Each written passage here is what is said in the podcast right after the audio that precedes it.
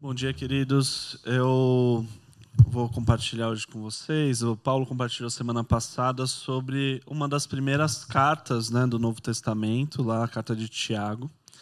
E ele falou sobre ouvir e praticar, né, Paulo? E é curioso pensar, às vezes, nesses detalhes da Bíblia, assim, né? Porque hoje a gente vai falar sobre uma das últimas cartas a serem escritas, é, que é 1 João. Vamos ler é, 1 João, capítulo 1. Se você quiser ir abrindo aí suas Bíblias. É, que você não falou que ele falou de Tiago, uma das Ah, tá. primeiras cartas. Isso. Confunde dois cultos iguais e aí você pensa que você já falou, né? Então, semana passada a gente viu de uma das primeiras cartas. É, e Tiago, né, que foi a carta que o Paulo falou, tem essa curiosidade, assim, pecu- peculiaridade, porque ele, por ser uma das primeiras cartas, tem muito da, da sabedoria judaica, assim, de várias coisas que vêm da tradição judaica e se aplicam na vida cristã também. A carta de 1 João já está lidando um pouco com a cultura grega e com alguns detalhes de ruim da cultura grega, principalmente o aspecto de tentar ver, de enxergar a matéria, a carne, as coisas físicas, materiais, como coisas ruins, não espirituais. E a partir desse pensamento muito influenciado eh, por alguns, eh, por filosofia grega, surgiu uma heresia do cristianismo que a gente chama de gnosticismo, que era a ideia de você eh, se apegar ao espiritual através do conhecimento de coisas que não têm a ver com a, a matéria, com as coisas físicas. Qualquer coisa que tenha a ver com a fisicalidade da vida mundana, isso não é espiritual. Então, a primeira João está lidando com essa questão e é uma carta que eu considero muito boa para lidar com questões profundas da teologia. Então, ele sempre pega alguma coisa de profundidade e aplica na vida diária, justamente para tentar afastar essa ideia de que as coisas diárias, rotineiras, da, da nossa fisicalidade, do nosso né, nossa carne, nosso corpo, não tem a ver com Deus, porque na verdade tem tudo a ver, certo? Então vamos ler aí 1 João 1. Eu vou ler é, na nova versão transformadora, na NVT se você quiser acompanhar comigo. É, uma das coisas que João vai lidar a partir dessa questão da profundidade teológica e a rotina da vida é sobre alegria. E esse é o tema que a gente vai tratar hoje. A gente vai ver aqui o, o, como ele fala sobre alegria e o porquê e como que a gente vai lidar com isso. Então, 1 João 1, versi, é, versículo 1. Proclamamos a vocês aquele que existia desde o princípio, aquele que ouvimos e vimos com os nossos próprios olhos e tocamos com nossas próprias mãos. Ele é a palavra da vida. Aquele que é a vida nos foi revelado e nós o vimos. Agora testemunhamos e lhes proclamamos que ele é a vida eterna. Ele estava com o Pai e nos foi revelado anunciamos-lhes aquilo que nós mesmos vimos e ouvimos, para que tenham comunhão conosco. E nossa comunhão é com o Pai e com seu Filho, Jesus Cristo. Escrevemos essas coisas para que vocês participem plenamente de nossa alegria. Então, João começa a sua carta falando assim, ó, é, mostrando realmente o Evangelho, falando da criação de Deus, de que esse Deus entrou na sua criação, se revelou como a palavra da vida, a gente pôde tocar nele. Então, tem vários detalhes aí na carta de João falando sobre questões que, se você às vezes não sabe esse contexto por trás, não percebe. Mas por que, que ele fala que eles tocaram em Jesus? Porque Jesus era físico, ele tinha uma carne, ele tinha um corpo. Então, Deus não vai contra o nosso corpo, contra a nossa vida diária. E ele fala o seguinte no versículo 4: Eu escrevo essas coisas para vocês, para que vocês compartilhem da nossa alegria. E tem uma coisa né, no, no cristianismo, não sei se vocês já ouviram isso, falando assim: ou você segue Jesus ou você é feliz. Não dá para ser as, mesmas, as duas coisas ao mesmo tempo. Uma ideia de que a felicidade, a alegria, não estar necessariamente em seguir a Jesus. Porque para você seguir a Jesus, você tem que abdicar da sua felicidade e segui-lo. E esses dias eu estava. Eu pensei muito nisso porque eu estava com a minha esposa em casa e ela perguntou para mim assim: Zé, você é feliz? Uma pergunta perigosa. It's a trap. O que, que te faz feliz? Você é uma pessoa feliz? E eu me peguei assim, né? Eu poderia, eu fui instruído aqui que eu poderia ter falado: Nossa, não, meu casamento é uma felicidade extrema. Eu Você sou poderia. Eu acho que você deveria. Eu acho que era aí mesmo que você devia responder. Estou muito aí. feliz com você, meu amor. Era Enfim. isso que ela queria ouvir, pelo menos. Mas eu não queria Eu falar acho. que eu não era feliz, até porque a gente está num momento realmente muito bom, assim, de é, no casamento, no nosso filho, nossa nossa vida no geral, é uma vida muito boa e que traz muita alegria mesmo. Só que eu, por algum motivo, e é um, um dos motivos que eu queria falar hoje, eu falei, sim, sou feliz, mas eu sou feliz por causa de Jesus. Assim, eu dei uma espiritualizada na parada. Eu não quis falar nada da minha, do meu dia a dia que me fizesse feliz. Ah, meu filho, meu, minha rotina, meu casamento, né? Nós, a- a- a as coisas que a gente faz junto, a nossa vida Tinha combinado junto. que se- nesse culto você ia começar com o casamento, já que ela tá aí. É, ela tá aí, mas ela tá lá atrás. Não sei se ela tá vendo. Né, também. Tinha que ser abaixo da guarda. Fica entre nós aqui. E eu não, eu quis falar assim, não, eu vou ser realmente feliz quando Jesus voltar, assim, uma coisa que e eu percebi ali um, um- uma pílulazinha assim de uma religiosidade que eu não sei se a Bíblia concordaria. Eu acredito, na verdade, que não. Acredito que João não, não concordaria com isso, com essa maneira minha de um, um reflexo assim de enxergar a vida cristã assim, ó, eu não posso, eu não daria um bom testemunho cristão se eu me alegrasse com, as co- com a minha vida. Ser um bom cristão, ser um discípulo de Jesus realmente espiritual, é alguém que tem uma, não tem uma afeição alegre, não é uma pessoa necessariamente feliz com as coisas desse mundo. Eu fiz uma pesquisa rápida procurando ah, cristão, discípulo de Jesus, algumas coisas na internet, e você não encontra nenhuma figura, nenhuma imagem rápida assim, talvez você acabe encontrando, de um discípulo de Jesus que é feliz. Como que o discípulo de Jesus é retratado? É alguém triste, é alguém que está ali numa oração, numa seriedade, num momento assim. E é curioso pensar, né? João con- concordaria com isso? Escrevemos essas coisas para que vocês participem plenamente dessa alegria, dessa alegria do Evangelho. Como assim? Isso faria sentido no nosso contexto, na nossa relação com Deus aqui? A gente entende que a, a, essa mensagem ela é uma mensagem de alegria que produz alegria em nós, né? Então existe sim uma uma questão que eu acho que o motivo que chegou aí dos cristãos olharem e falarem, ó, felicidade não, Jesus sim, porque você abdica de uma felicidade. Porque tem um, um, um- ponto de verdade onde o pecado leva a gente para coisas que parecem nos fazer felizes, mas não fazem. São uma felicidade passageira, temporária e, e que não vai na profundidade do nosso ser e que não nos deixa realmente felizes. Então, talvez aí tenha sim uma verdade de olhar e falar assim: eu não quero isso, não quero essa felicidade passageira. Então, essa felicidade passageira, eu me abdico dela, porque na realidade ela não é felicidade de fato. Mas o que eu acredito que João mostra para gente é que Jesus é essa alegria, ele nos traz essa alegria verdadeira.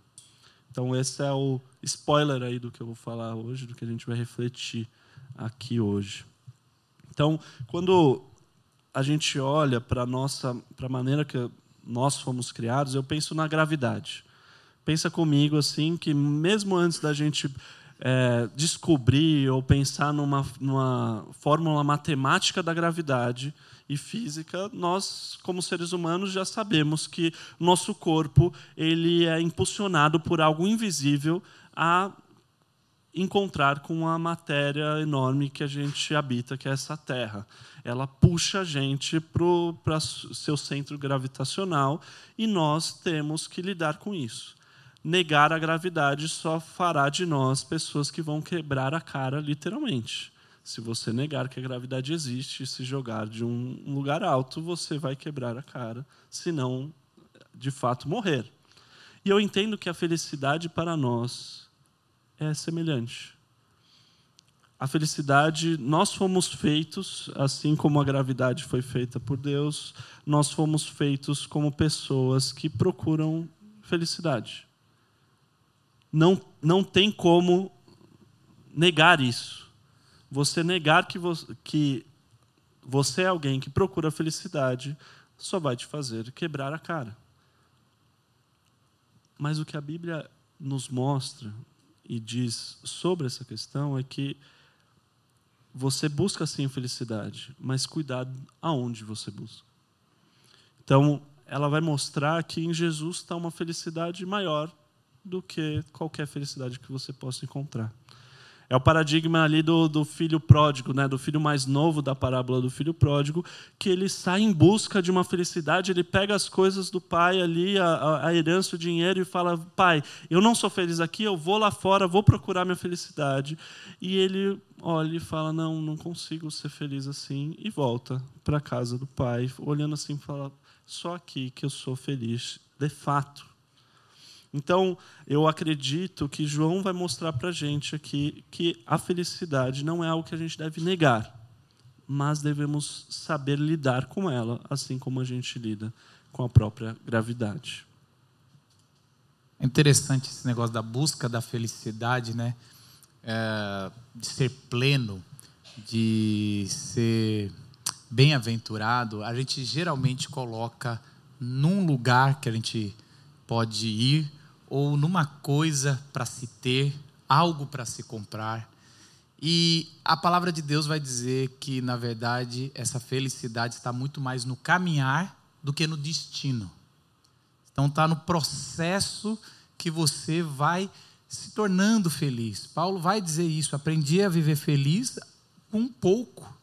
E é, é isso que eu acho que é importante reverter quando a gente entende as coisas espirituais de Deus, porque a gente percebe que o caminhar e a satisfação de fazer é que vai te transformar. Então, geralmente a gente pensava assim: ah, eu, eu tive um chamado, então eu vou ser pleno em Deus quando eu atender o meu chamado e virar um pastor, largar todas as coisas e fazer um seminário. Eu ia ser um publicitário, eu ia ser ah, sei lá, o médico, mas agora eu larguei tudo, vou fazer um seminário e vou ser pastor. E aí agora sim eu vou ser feliz, porque agora eu estou no centro da vontade de Deus. E, de novo, um destino. E a Bíblia vai dizer que é um processo, uma caminhada, e essa caminhada, sim, você vai encontrar a sua felicidade atendendo o seu chamado, mas sendo um médico, sendo um publicitário, sendo o que você achar que você deve ser. Então, não é um destino final. Então, a cada dia se renova essa felicidade é, que Deus nos dá. Eu vi num podcast uma pessoa falando sobre valores, o que deixa alguém feliz, valores. E aí a pessoa a, a pessoa perguntou assim: é, 20 milhões de reais, se você ganhasse, te tornaria feliz? Eu, a pessoa outra falou, lógico, te me tornaria feliz demais. E aí essa pessoa falou o seguinte: mas se eu te desse 20 milhões agora, mas o custo é você não acordar amanhã. E aí essa pessoa falou: não, não quero. Não, para mim importante é viver, né? E ela, aí ela falou assim: olha só que interessante. Quer dizer que você acordar é mais precioso do que 20 milhões. E por que você não acorda louvando, feliz por mais um dia? E eu achei isso interessante. O processo é muito maior na felicidade do que o destino. A, a conscientização dessa caminhada. Pois é. É profundo essa, essa provocação. Ah, quando a gente está lendo é, Paulo ensinando algumas coisas sobre, sobre quem somos e as lutas que nós temos. Em Gálatas ele fala sobre. Uh, a gente aprende a, a ler fruto do Espírito. Mas se nós considerarmos que ah, o que está lá são qualidades do ser, né, nossa, nossa cidade, a nossa convivência leva a gente para olhar para a qualidade do fazer. Então nós nos definimos pelas nossas profissões, por aquilo que fazemos e rapidamente, numa conversa de cinco minutos, vai aparecer o que você faz ou você perguntando com quem interage com você o que ela faz. E quando você desloca a, a felicidade, como a gente está falando aqui, você desloca do que tenho ou do que faço, fica no lugar onde tem a ver com quem sou. E isso é a qualidade do ser tem a ver com a presença do Espírito Santo nas nossas vidas. Então, é, é, não importa o que você tem, você vai viver alegria. Não importa o que você faz, você vai viver alegria. Porque se estivesse no que tem, aquele que não tem 20 milhões seria tremendamente infeliz. E se, e, e se tivesse naquilo que faço, então, dependendo da sua profissão, ou daquilo que você faz, ou você não ter uma profissão dessas mais reconhecidas, ou seja lá o que for, talvez a gente é, decidiria que a felicidade está em uma só. Se perdeu. Então, quando, a, quando o Paulo está provocando a gente ali com aquilo que está no, que deve estar tá como marca daquele que anda com Jesus, aquele que é discípulo de Jesus, está trazendo para a qualidade do ser a alegria. E falando de uma outra forma, bem na, na linha do que a gente está lendo hoje. Né? Sim. Quando João ele vai tratar sobre essa questão, essa relação com Jesus, né? Ele dá esse exemplo que eu falei de tocar, mas ele toca o quê? Ele toca a palavra da vida. Ele fala assim: "Nossa, esse toque da palavra da vida é algo que marca o nosso ser, que transforma, é uma alegria de estar nessa palavra, né? Quando C.S. Lewis estava refletindo sobre essa questão de felicidade, o C.S. Lewis é um, um inglês já falecido que viveu na época ali da Segunda Guerra Mundial e ele estava, eh, ele era requisitado muito na, nas suas reflexões e um dia ele foi requisitado para falar na época da Segunda Guerra Mundial e falar sobre essa questão de alegria, sobre algumas questões sobre propósito de vida. E ele diz o seguinte: se, perguntar, se você perguntasse a 20 homens íntegros dos nossos dias qual acreditam ser a maior das virtudes, 19 responderiam abnegação. Mas, se perguntassem a qualquer um dos grandes cristãos do passado, eles diriam amor. O que, que ele reflete a partir disso? Né? Existe uma, uma influência nos nossos dias, ou na época do C.S. Lewis, mas acredito que ainda hoje, de, de ver a abnegação, de ver essa noção de, ó, eu tenho que me abster das coisas desse mundo, dos prazeres e tal, para que eu possa ter uma virtude boa. Mas C.S. Lewis ele fala assim, ó, o problema é que para o cristianismo, a abnegação em si mesma, ela não é uma virtude existe algo além da abnegação que pode levar a gente a se abnegar das coisas, a negar coisas para um bem que é o próprio amor. Quando a Bíblia fala sobre a abnegação, ela fala: neguem-se a si mesmos, né, Jesus falando, para para quê? Para me seguir. Então o amor leva a gente a negar um caminho. O amor leva a gente a entender uma coisa. E o que, que tem a ver com o nosso tema aqui hoje? A felicidade, quando a gente olha para um caminho, não é olhar e falar assim: nossa, eu não vou por esse caminho. E aqui caminho até no que o Marcos falou, é algo é o do caminhar, é a felicidade ali de estar ali. Eu não vou por esse caminho porque ah, é o caminho da felicidade e eu vou por aqui por outro caminho. Não, é olhar para esse caminho que na teoria ia trazer uma felicidade e falar: "Não, eu amo esse outro caminho. Eu amo o que esse caminho me leva, aonde esse caminho me leva. O nosso amor, ele direciona o nosso ser e direciona a ponto de olhar e falar: eu serei mais feliz. Eu teria uma felicidade real se eu for por esse caminho. Quando o. Lewis continua refletindo sobre isso, ele vai falar: nossa, às vezes a gente para pra, sem, sem parar para pensar, sem parar para refletir, a gente é como uma criança que está ali brincando no barro, no meio de um barraco e perdendo a oportunidade de estar numa praia linda, maravilhosa. Por quê? Porque o problema não é a busca pela felicidade em si mesma mas é você acreditar que brincar naquele barro, ou seja, que as felicidades às vezes passageiras que o, o pecado pode te oferecer, é o, o, tudo que tem de melhor e se apegar a elas e perder a oportunidade de uma viagem na praia, que é essa vida com Jesus. Certo? Então, o, o propósito aqui da gente refletir, eu, eu, eu, que eu acredito que João está falando é ó, a alegria de estar aí, de encostar, de tocar nessa palavra da vida, ela é maior do que todas as outras. E a gente falou sobre o paradigma do filho mais novo, né?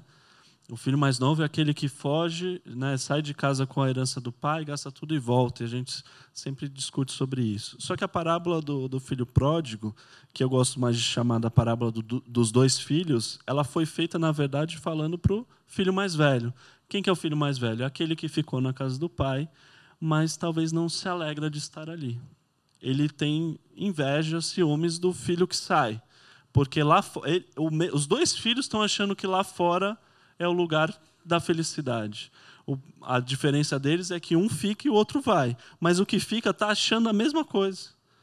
Ele é amargurado porque o filho mais, mais novo sai, mas ele, por ele, ele preferia ter saído. Mas ele não sai por uma questão, uma hipocrisia do próprio ser do que ele é. E Jesus conta essa parábola justamente para ele. E eu queria tratar justamente sobre essa questão, esse a gente lidar com o, a nossa própria religiosidade, talvez entre aqui uma essa noção do que eu falei do motivo que talvez me fez não falar das felicidades ali para minha esposa de querer parecer espiritual, porque de alguma forma no, na nossa vivência cristã existe uma noção de estar realmente espiritual dentro da igreja, aquela pessoa que é firme com Deus, ela não se mostra muito alegre com as coisas. Ela tem aquele espírito mais de ah, eu preciso demonstrar aqui. E, e, Jesus vai falar sobre isso com os religiosos da sua época, né? Os religiosos da época eles estavam sempre querendo demonstrar uma espiritualidade como eles nas praças públicas eles queriam que as pessoas soubessem que eles estavam jejuando, eles colocavam roupas sujas ou é, demonstrando tempos longos de orações, então demonstrando longas orações na, na, no sofrimento ali nos grandes dízimos que eles davam, enfim, o sofrimento, aquela abnegação. Só que eles deixavam o amor de lado, esse amor que traz a alegria de fazer essas coisas, né? se tornando como é, o filho mais velho. E quando a gente fala assim sobre propósito de vida, né, e pensando sobre essa questão, ah, mas é propósito de vida, ser feliz, a gente não negar isso, acho que é, é muito muito superficial. Mas a, a própria a igreja presbiteriana ela subscreve na, na confissão de Westminster, né? Daí fala lá qual que é o fim do homem, qual que é o propósito da vida do homem, né? E a, a, essa confissão escrita há, há bastante tempo atrás, há 400 anos atrás, diz assim: o fim supremo e principal do ser humano é glorificar a Deus a, e, e se alegrar nele eternamente. Então, desde lá atrás já existia essa noção.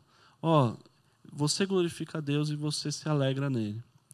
E tem um, alguns autores, e eu concordo com eles, o, o, John Piper é um deles, que fala assim: ó, eu queria mudar o artigo dessa frase aí. Eu quero tratar desse assunto do cristão e a felicidade. Eu acredito que seria melhor se fosse assim. O fim supremo e principal do ser humano é glorificar a Deus ao se alegrar nele eternamente, ao invés de e se alegrar nele. Por quê? Você glorifica a Deus quando você se alegra nas coisas dele, naquilo que ele é. Você se alegra nele eternamente. Isso acontece desde já. Não é algo que vai acontecer no futuro, não é algo que lida com coisas que são apenas escatológicas, lá no fim dos tempos. Não, lá quando eu estiver no céu, aí eu vou me alegrar. Não, porque a maneira como a gente lida com a espiritualidade saudável e sadia nesse mundo é entendendo que as coisas do mundo que a, a Bíblia às vezes fala, né, se as coisas da carne, do mundo, as coisas mundanas, elas estão presentes tanto na igreja quanto lá fora. A gente tem que saber diferenciar elas daquilo que do pecado das nossas relações, daquilo que a gente vive, mas sabendo que tem coisas que a gente vive inclusive nesse mundo que não são mundanas, que são espirituais, que vêm de Deus. E coisas que são simples, porque Jesus vivia nessa simplicidade, vivia nas festas, vivia né, é, na amizade ali, nas relações do dia a dia Porque João está mostrando que essa ideia de você não entender a fisicalidade, a, carnalidade, é, carnalidade é uma palavra ruim para a gente, pelo uhum. peso que a gente tem, pela tradução bíblica que a gente tem. Mas a fisicalidade do nosso dia a dia, ela não é pecaminosa. E existe alegria, sim, em viver isso a partir daquilo que Cristo faz na nossa vida. É, quando a gente estava falando agora no, na outra, no outro culto, né, falando, a gente tocou no tema do, do, do pietismo, que de alguma forma isso toca a igreja até hoje, mas é, da igreja que eu vim, ah, eu, eu tinha uma experiência nesse modelo onde um escritor na década de 50 chamou isso de igreja isolacionista. Uma igreja que vive isolada e é fruto do movimento pietista nesse sentido de que uma imagina uma vila onde tem uma igreja e tudo que é da vivência social que não estiver estritamente relacionado àquilo que a igreja pode oferecer, você é mundano e essa palavra é literalmente usada. Então você é um mundano porque você encontra alguma alegria fora do que a vida eclesiástica, a vida da comunidade de fé pode oferecer. E porque você faz isso, então é você não é aceito ou é aceito parcialmente, digamos, né? E, você não consegue se envolver direito com as pessoas. E essa é uma, uma coisa típica do movimento, desse movimento. E aí a gente traz algumas coisas que a gente vai carregando aqui e alguns de vocês sofreram com isso. É, eu sofri e estou falando isso e algumas pessoas estão afirmando com a cabeça agora enquanto falo isso, porque isso é um fato que a gente está o tempo todo tendo que lidar, porque parece que você jogado na mesma, na mesma lata do lixo foi, é, chamando de mundanismo, é o, o nacionalismo está lá, e aí a gente tem uma crise com a nacionalidade, que é lidar com a nossa cultura. E a gente custou aí para entender que a gente tem nossa cultura musical do nosso país que foi se perdendo por esse lugar aí também. Então, a, a, um dos livros que fala sobre isso, a gente tem um ali, é, Igreja Centrada, ele tem um capítulo falando, é, comentando esse escritor, mas dizendo desse problema que a gente traz para cá, e aí a gente tem, quando a gente fala, é, eu conheço uma pessoa piedosa, você nunca viu essa pessoa, você imagina o rosto dela, mas esse, essa face não está sorrindo. Uma pessoa piedosa não sorri como o Zé estava falando aqui, uma pessoa piedosa parece que é alguém triste. E, e, fica a dúvida, né? Jesus seria mundano nessa igreja? No Evangelho de João, né, no, a, a quem tem a mesma autoria de, da carta de João, mostra, fala, Jesus fala assim: ó, a, a alegria que eu tenho, eu dou para vocês. Não dá para imaginar alguém que não é alegre, que não demonstra a sua felicidade, falando assim: ah, a mesma alegria que eu tenho, eu, eu dou para vocês. Ah, nem quero isso, né? Pô, se vai ser essa alegria aí, Jesus meia boca, nem quero. Não, mas é, por quê? E por que, que é um testemunho forte? Jesus está falando: ó, eu vou morrer, mas a alegria que vem né, dessa vida, da minha vida, vai estar com vocês. E só faz sentido se Jesus for alguém alegre. Isso faz tanto sentido que eu me lembro nos anos que eu fui líder de ministério de, de jovens e adolescentes, o nosso objetivo era colocar a programação de jovens no lugar da balada. Então, é assim, na hora que ele vai decidir, é para vir para cá, para a igreja. Você não pode ir para um momento de festa, você não pode querer namorar nesse horário. É para você tirar a alegria da sua vida e a gente botar a alegria do louvor. E aí o louvor quer competir com as músicas. E a gente vira uma espécie de série B da música, porque é, um, é uma música que não é igual um Bruno Mars. Não adianta botar telão, não adianta botar nem cenário, a gente nunca vai chegar perto do que é o entretenimento lá fora. E é, é, é, é aí vira uma alegria falsa. Uma alegria, aí começa a pensar em igreja que está oferecendo uma balada, uma igreja que está. Não, aqui é o nosso ambiente, não pode ir lá porque a gente está oferecendo um negócio de segunda categoria aqui. E aí a concorrência é desleal, a gente já perdeu essa concorrência. Agora eu queria falar um outro lado que eu acho interessante que o texto nos traz. Paulo, é, João, ele vai. A gente está falando muito de Paulo, mas João ele traz um caminho diferente aqui, né? No, no primeiro evangelho, no evangelho dele, ele vai falar que Jesus estava na criação. Mas nesse nesse lado aqui, ele faz um pouco diferente. É como se a gente estivesse num programa de entrevista e a gente entrasse aqui para ser entrevistado Adão, logo depois de, de sair do Éden ali. E o que, que a gente perguntaria para Adão? Eu acho muito interessante. Eu sei o que eu perguntaria para Adão. A primeira coisa que eu perguntaria para Adão é como é que é lá dentro? O que, que foi assim? Que que, como é que é estar tá lá dentro, ver as coisas criadas ali? Como é que é estar tá diante de, de Jesus, de Deus? Como é, que, como é que é dentro do Éden? Me conta um pouquinho mais. E é interessante quando você vai ler uh, 1 João 1, versículo 1 a 4, a narrativa dá como se fosse Adão vindo para fora, João está fazendo isso e contando como era ali no Éden. Olha, desde o princípio, o que a gente ouviu e, e, o que a gente viu acontecer na criação, a palavra que deu vida, ou a palavra de vida, nós tocamos e vimos que era bom, e ali era a vida eterna, lá dentro era o que realmente teve. E digo mais, e aí a gente fala, é, é como se Adão, e aqui João está falando, olha, e não dá para falar muito, não, porque vocês, nós estamos testemunhando, porque você tem que ir lá dentro ver.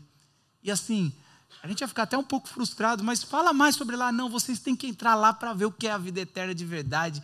E talvez a última pergunta que eu faria para Adão, né, ou para João, e lá dentro do Éden, como é que é Deus? Não é só Deus, Jesus está lá também. E os dois ali sempre estiveram juntos. Então esse, esse, olha só que interessante, é um jeito de dizer, vem ver. Ao invés de concorrer com o mundo, é um convite dessa, dessa caminhada de alegria ser em direção a Deus, a presença de Deus. Então, às vezes, a gente não está feliz, e não está, é normal não estar feliz. Paulo vai falar, Paulo, agora é esse Paulo aqui que a gente está dizendo, Paulo Nazaré, ele vai falar, é ok não estar tá feliz.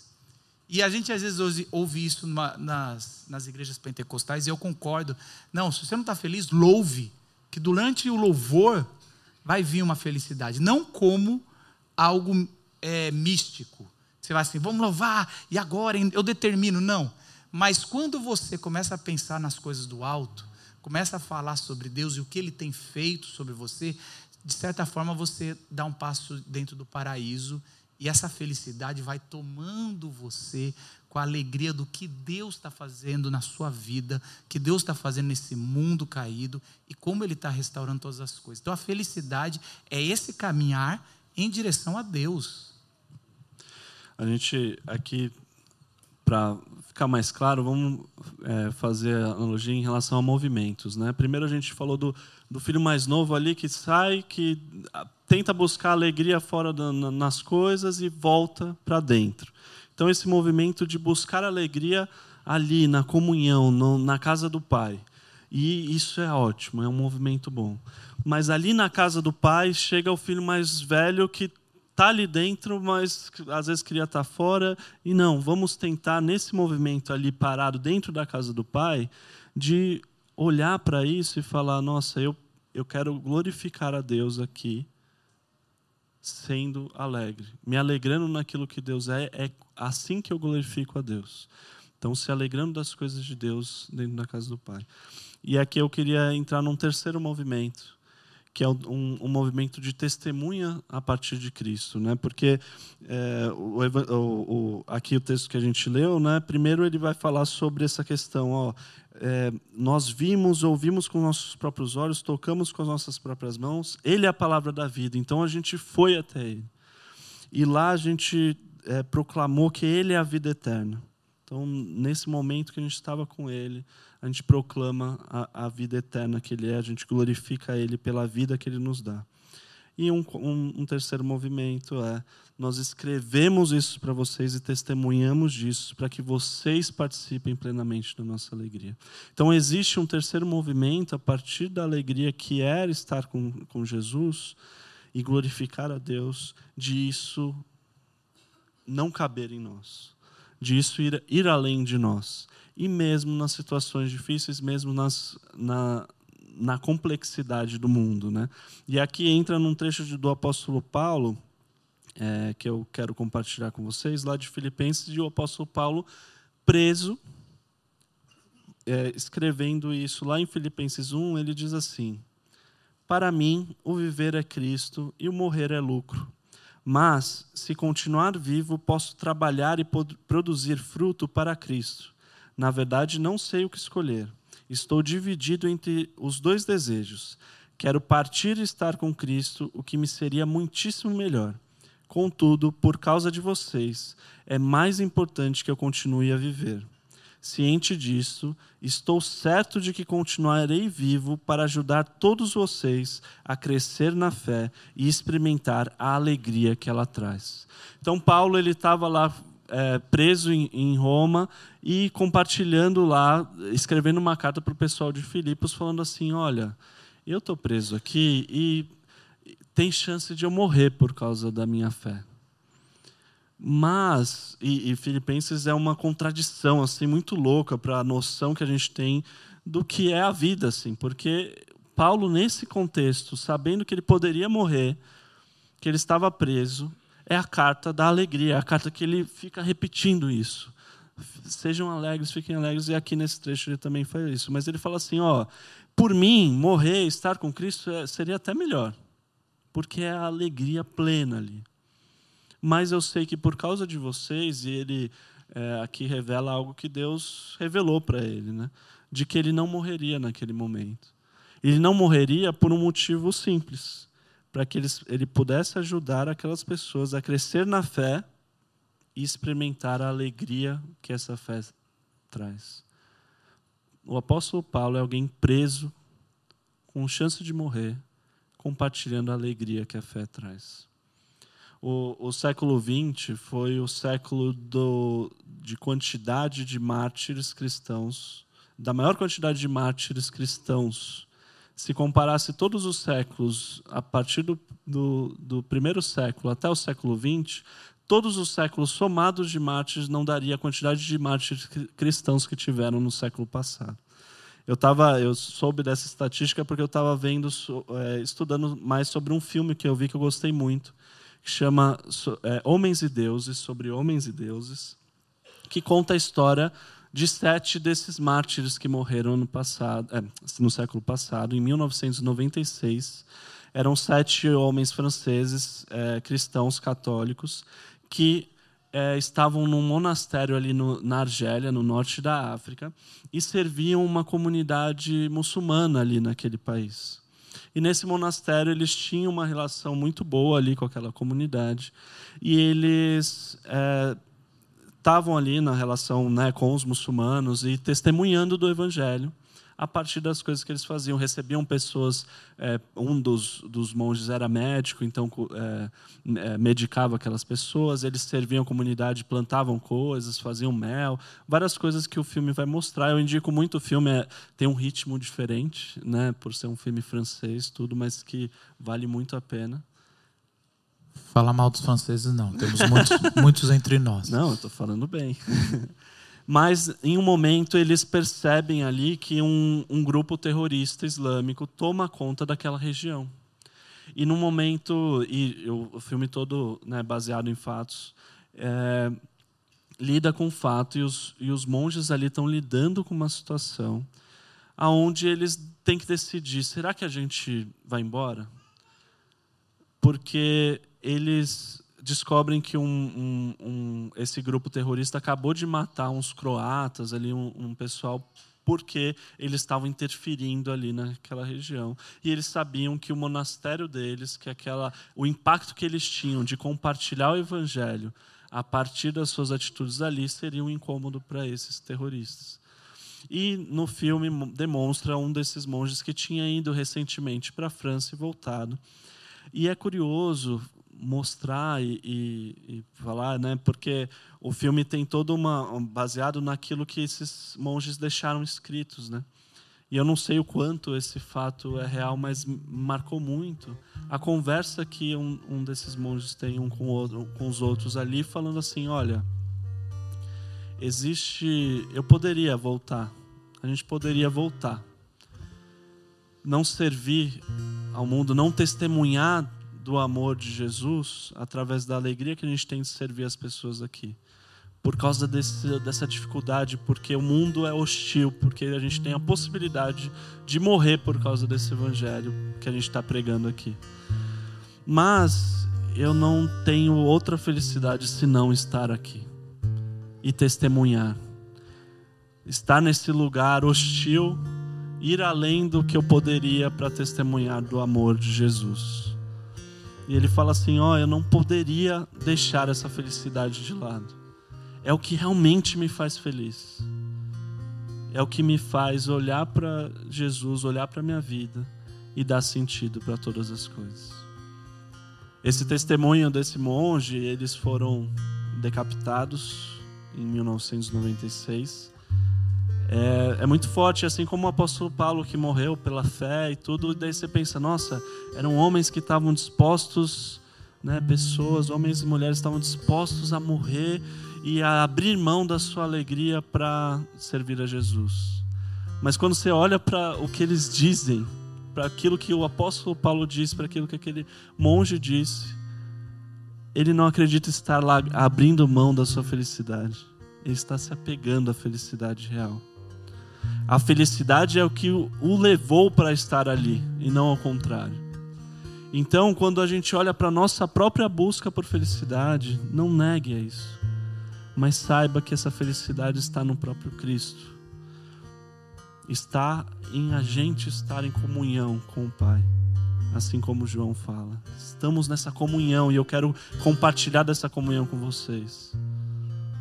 Glorificar a Deus é se alegrar nele e testemunhar a Deus é através da alegria que a gente tem da nossa relação com Ele. Então que hoje você possa olhar para a alegria, a alegria real, que aquela que vem de Deus, como algo bom, algo que Deus te dá desde agora que você possa usar isso para testemunhar do amor do próprio Deus. Vamos orar? Querido Deus, nosso Pai, obrigado, Senhor, pela alegria que vem de te servir, Deus, de estar no Senhor, de estar em comunhão contigo, Pai. Obrigado porque pessoas como João e outras compartilharam dessa alegria conosco, Senhor. Que os nossos nossas marcas, aqui, os traumas, as dificuldades e tudo aquilo que nos faz ficar tristes possam ser entregues a Ti na cruz, possam ser curadas pelo Senhor e que a gente tenha alegria real e verdadeira que vem só de Ti, Senhor. Que nós, como comunidade, nós, como discípulos de Jesus, possamos espalhar essa alegria que é servir a Ti, Senhor que entendamos que a nossa felicidade está em buscar ao Senhor, te servir e te testemunhar por onde formos, através da alegria que vem de ti. Te damos graças em nome de Jesus. Amém, Senhor.